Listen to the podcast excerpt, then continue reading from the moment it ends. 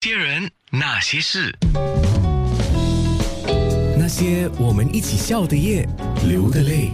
今天是新加坡的音乐人柯桂明上节目，他现在是定居在台湾，做的是幕后的制作啊、编曲这样的工作啊，就不 K 歌了吗？你？K 歌怎么说？偶尔唱唱嘛。啊啊，当然有时候就是应酬嘛，就是陪 应酬。对，可是你要了解，我们是幕后工作者，制作人都已经大半时间在录音室里面教唱歌啊。嗯，那么你说下了班还去 K 歌的话，感觉好像没下班没休息，所以能免则免啦。哦，对啊。那那你会不会有一种叫职业倦怠呢？呃，其实时不时都会一定会有，不只是我这方面，我相信大家都会有。所以我觉得，像我们自由接案子的哈，就是有一搭没一搭。的，其实我们的步伐跟那个心情要随之调整啊，才不会很容易就感到很沮丧啊，什么之类的。对啊，是刚才提到八九十年代影响他在歌曲的创作方面影响的最多的就是李宗盛，他那个时候常会 K 的歌是万方的试着了解。嗯，那八九十年代有哪个艺人是你的偶像？其实八九十一代，呃，八九十年代那个百花齐放，真的很多哎。那么，其实如果要说的话，其实齐豫啦、齐秦呐，这两兄妹啊，啊，然后呢两两姐弟啊，sorry，然后包包括当然还有林忆莲、莫文蔚啊，这些都是非常非常印象深刻的。就是跨八九十年代，对对对对，even 到今天都是对啊。嗯，那提一下，因为刚才有提你主要是定居在台湾，但是你借的。案子哈，我们叫案子嘛，就台湾也有啊，中国大陆也有嘛。对对对。那你怎么看中国大陆现在流行华语乐坛的一个情况呢？你看他们现在歌手啊，好声音啊，搞得红红火火哎。对，现在其实我们说音乐在内地哈，在中国那边啊，他们是以节目带动比较多。那么当然，其实这些节目综艺节目啊，我们说呃比赛啊，歌唱比赛节目啊的兴起，其实当然对一个产业，我们说音乐产产业来说，其实但当然有好，不过当然也有它坏的一面。当然，这是我个人的见解。好的，当然是在市场很低迷的时候，有了很多这些节目啊，所以让。整个音乐产业链又在蓬勃起来哈，然后包括那些音乐老师们啦，包括沉寂很久的歌手啦，都可以去那边所谓的翻身啦，重新再占有一片天什么之类的。所以大家对呃一些好的歌曲又再重新有很很好的平台电视这样子了解，那是好事情，很蓬勃。可是当然比较，我觉得比较不好的那一面，可能是我个人认为，可能是当因为现在我们。我们说，一向来我们都说听音乐，听音乐，听音乐嘛，音乐是用来听的。可是现在我觉得说，大家是来看音乐，不是听音乐啊。当你在看音乐，你可能接触到，你可能第一次接触到这这这首歌，是你在看某个节目。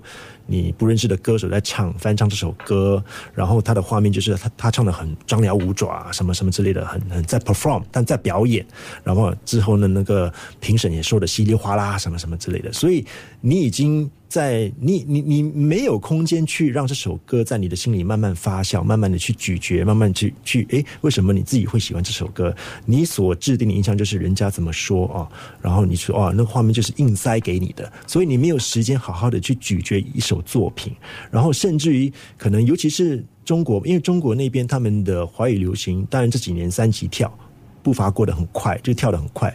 可是他们的华语流行音乐，他们那边的基础建设，相对于你说台湾也好啦，新马这边啦，台湾有民谣慢慢开始发展，发展成流行音乐。那么新加坡这边有新谣什么什么之类的哈，所以他们那边的基础建设建设的时间很少。所以他们那边对一首歌曲的审美的一个角度，可能就啊还没有那么的成熟吧。只能那么说，所以当你看了一个节目，一个评审跟你说啊，要怎么样怎么样怎么样才是一首好歌，要怎么样怎么样怎么样才是唱的好的时候，你会觉得哦，那个就是标准，你就少了自己的一个一个领悟，一个标准。所以我觉得这是比较危险的一个一个地方。我理解你讲什么，就像我们在阅读小说跟看电视剧，嗯，它还是有不同的。对，真的，因为你你有空间让你自己有自己有画面，因为毕竟听觉视觉东西是个人这比较主观的嘛。对啊，对啊。那说到柯桂明的创作，我昨天问桂明一个问题，我说你自己你觉得创作最红，你自己的创作里面最红的是哪一首歌？其实很遗憾，我我其实很早就写歌，其实可是我的歌从来都没有很红过，你知道吗？可是我跟你讲，我今天要推翻你这句话，我要播你呃，虽然。音效没有太理想，因为我是从那个 YouTube 抓下来的，连桂明自己都没有那个歌曲的版本。对啊，对啊，对啊 因为那个是很多很多年前啊，在这首歌还没有正式卖出去之前啊，嗯就是就是子干大哥在嗯当时的一个某电台，那么邀请我上节目谈创作，现场要唱三首歌，那么这首歌就其中之一。那么，那么我现在每次每每就是回来，偶尔在电台有听到，我就听到呃，因为。对啊，就自己听自己唱歌，永远都是觉得呃很恶，而且那首歌你知道，早上我肚子还没拉，早餐不敢吃，因为怕没呃就是没开嗓啊什么之类，就唱这种歌，我觉得啊好难听哦。可是哎，怎么知道就一播就播了很多年，然后大家也很喜欢，就哎没关系，大家喜欢就好。那首歌曲一样温柔低吟，依旧牵动我的心。我曾寻寻觅觅，想在文字里寻找爱情，才发现最美的诗句，原来都在你梦里。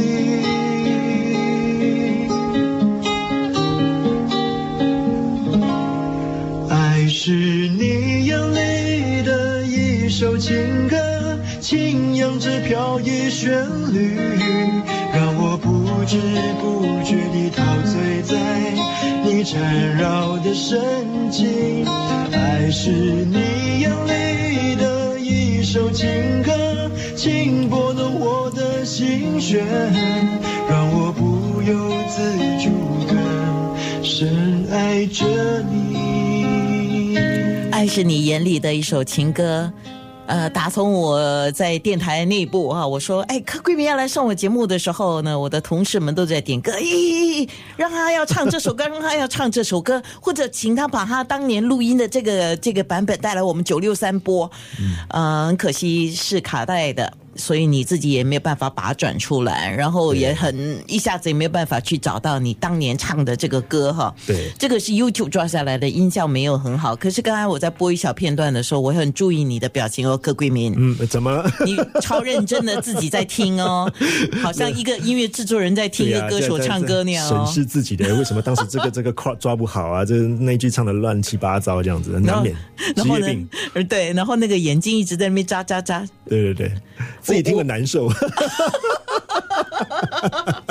哎，这首歌原唱谁啊？呃，原唱如果说你是以最先出街的版本的话，当时我在上这个上电台节目现场唱的时候呢，这首歌还没有卖掉的，所以我我可以说是原唱，我是原作曲者。然后我是原唱，然后后来呢，这首歌诶慢慢发酵以后呢，那么我当时的呃新加坡的版权当时是黄元成啊，他会觉得诶这首歌其实不错啊，我们就可以拿拿去卖掉。那个时候就卖给了台湾的一个一片歌手啦，那现在已经很久都不在线上了。然后后来若干年后，我就制作了开始制作郭美美的一些东西，然后他郭美美的公司就觉得说，诶为什么呃呃，柯桂明制作人，你帮郭美制作了很多歌，诶，他如果翻唱一首你的以前的一首好歌也不错。那么他们有这样的提议啊，所以就有了郭美美的版本。是在网络上我们可以看到有人说郭美美是《爱是你眼里的一首情歌》的原唱，那实际上背后还有这些故事，但比较少人知道了啊。对对对他他不算是原唱了。不过他的专辑里面是有这首歌，对对对那他的不怕不怕也是你制作的啊。对对对对对，啊郭美美早期的作品都是对我做的蛮多的。呃，有人说太经典了这首歌，啊谢谢啊。那有人也当然提到郭美美了，也有人提到当年你在木船唱过这首歌，他去那个时候常去听你唱歌。是是是，在木船混了几年，也当了我我算是木船的第一代歌手元老吗？元老元老，因为后来我也是他们的那个经经，后来在那边正式工作，也当了那边的经理，就是负责管歌手的。哦，对明白。对对对，柯桂明，今天听到《爱是你眼里的一首情歌》，不论是自己唱，或我马上要播的是郭美美的版本，心里面的感受是啊岁月 催人老。又来。那些人，那些事。